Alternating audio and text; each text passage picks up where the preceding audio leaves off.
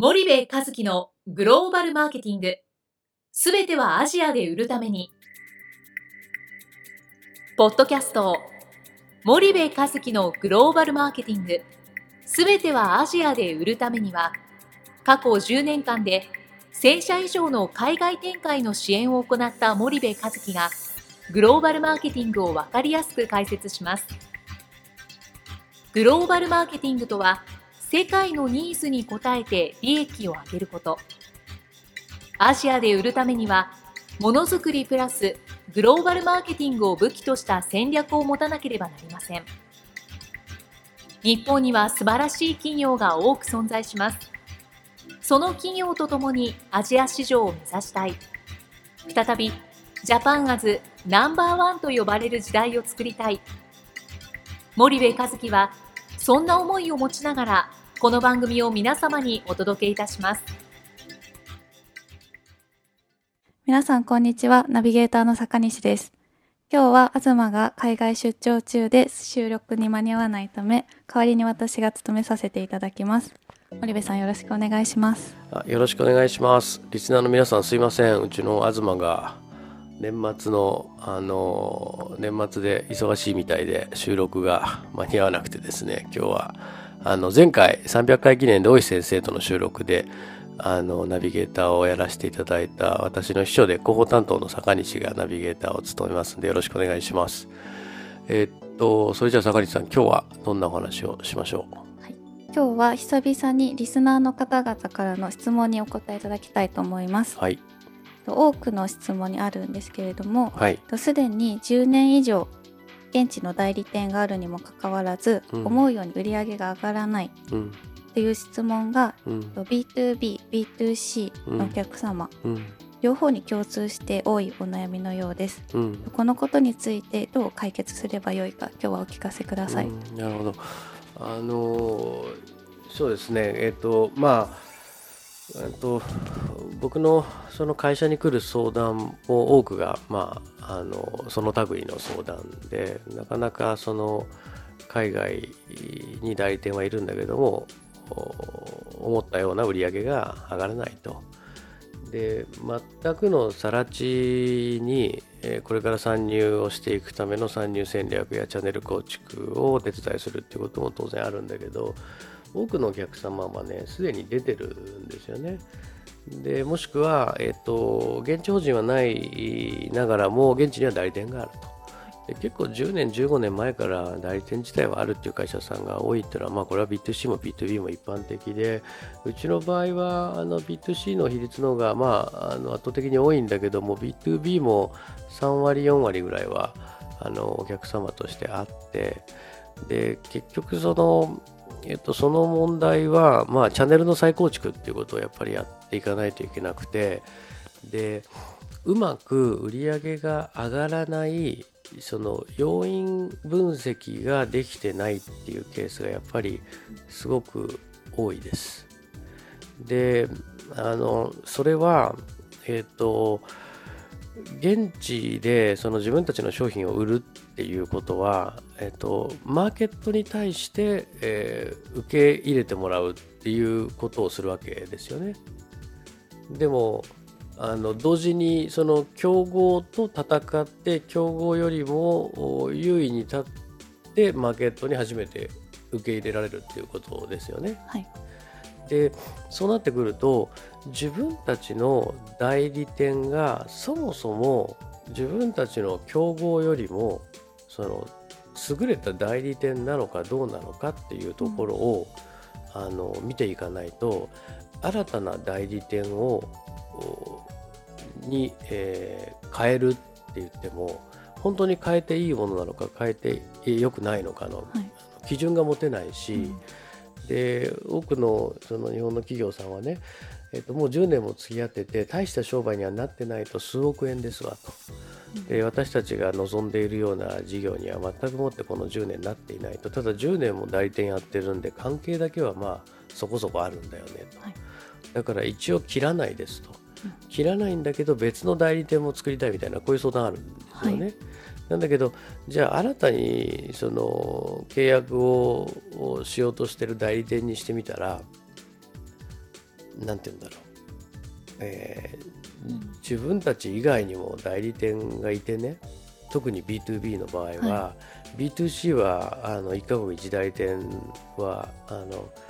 えー、伝統小売の構造上あの適していないって僕はずっと言ってきてるけど、はい。ね、B2B に関しては1カ国1代理店でもあの十分販路は築けるっていうのがあの僕の考えなんだけどね、うん、でそうした時にその B2B だともう一つ代理店を作るとその新しい方はあんまりいい気はしないよね。もともといる代理店がダメなのにそこを切らずに、えー、自分たちがなんか保険みたいな形でこう代理店になっていくっていう、うん、でそういう面でもあの今の既存の代理店を本当にどうするの？っていうことを見ていかないといけない。でねこれってお客さんがその国でいくらやりたいのか？でそれをやるためにこの代理店は本当にそれをやるだけの能力があるのかないのかっていうことを見極めないといけない。これが一つのポイント、はい、でもう一つのポイントは競合の代理店と比較してどうなんだっていうポイントね、はい、でこの2つのポイントって1つ目のポイントはえっと、自分たちの求めてる売り上げを物理的に上げられるだけの能力がある代理店なのかどうかっていうまあ内々の都合の話じゃないですか、はい、これはまず一つ重要ですよね、はい、10億やりたい100億やりたいそれにかなって代理店なのかどうか。物理的に無理なんだったらいくらその代理店ってやったって無理ですからね、うん、でもう一つは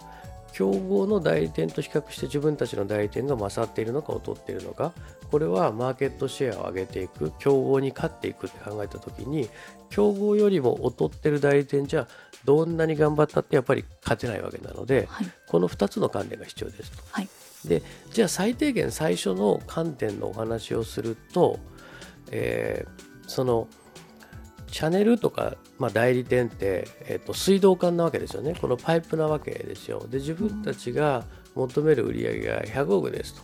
そしたら毎分100リッターこのパイプに水を流したいと思ってるのに、はい、そのパイプの太さがストローみたいな細さだったら、うん、絶対毎分100リッターなんて流れないですよね。はい、でそれを見ていかないといけないと。本当に自分たちが求めてるのが毎分100リッターの売り上げなんだって言った時にこの代理店の能力っていうのはそれに耐えうるだけの配分になってるのかどうかっていうのはやっぱり見ていく。はい、でもう一つは市場に出るっていうことは対競合との競争になるわけなので競合の代理店よりもえー、どういうところが優れていてどういうところが劣っているのか、うん、自分たちの代理店には何が足りていて何が足りていないのかということを見ていくと、この2つの観点が必要なんですよね。はい、でこの事実を全く客観的に把握をしようともせずえっと、ひたすらうちの代理店10年も付き合ってるんだけどなかなか売り上げが上がらないんだよねって言っている企業が非常に多いんだけどそもそもその問題ってやっぱり日本企業側にあるんじゃないの？って僕は思ってるんですよ。だって自分たちのディストリビューターが本当に自分たちの売り上げをこう達成できる能力があるのかないのかそれから競合のディストリビューターと比較して強いのか弱いのかも全く分からない状態で、はい、ただひたすら現地のディストリビューターはダメなんだよね、うん、いやいやダメなのは現地のディストリビューターもダメなのかもしれないけどあなたもダメでしょということが非常に多いと。はい、で、えー、まだ時間大丈夫？あともう少し大丈夫です。あともう少し大丈夫？大丈夫だね。はい、でじゃあそれをあのどう解決していくかっていう問題なんだけどまず自分たちの求めてる売り上げを上げられるだけのスキルセットとマインドセットが本当に備わったディストリビューターなのかっていうことを客観的にやっぱり、えー、見ていかないといけない、はい、例えばすごいシンプルなんだけどね100億やりたい。とけどその会社の売り上げが10億だったら代理店ってキャッシュフローのビジネスですからね、はい、年間に、え100億も買えないわけですよ。そうすると現実的に無理だよね。ということが、はい、あ分かる。でじゃあその代理店が持っているユーザー販売先、はい、B2B だったらユーザーだし B2C だったら小売だし。そこが本当に100億を流せるだけのユーザーや小売りを持ってるの？っていうところがもう一つのポイントだよね。はい、でそれを全部見てったら物理的にこの代理店で100億やれるとかやれないとかっていうことが分かってきますと、はい、いうのが1つ目。で2つ目の対競合との比較なんだけどこれはねやっぱり競合のチャンネル戦略と競合のディストリビューションネットワークと競合のディストリビューターのマネジメント方法この3つを自分たちのこの3つと比較するとあの非常に分かりやすく明確に自分たちが踊っているのか勝っているのかっていうのは、まあ、見えてくると。なるほど。いうことです、はい、ちょっと今日時間来たからまた続きを次回やりましょうか。はい。よろしくお願いいたします。はい、はい、えー、よろしくお願いします本日のポッドキャストはいかがでしたか？番組では森部和樹への質問をお待ちしております。ご質問は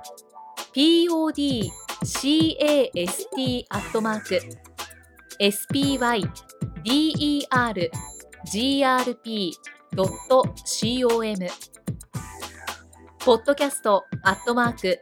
スパイダー grp .com までお申し込みください。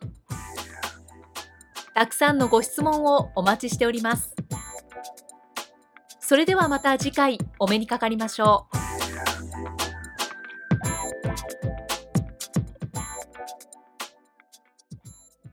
森部和樹のグローバルマーケティング。この番組はスパイダーグループの提供によりお送りしました。